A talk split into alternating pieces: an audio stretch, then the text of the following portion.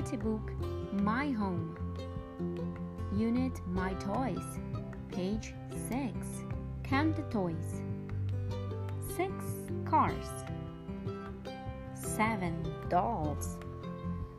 3 scooters. 5 balls. 10 sets of blocks. 4 bears. 8 sets of cards.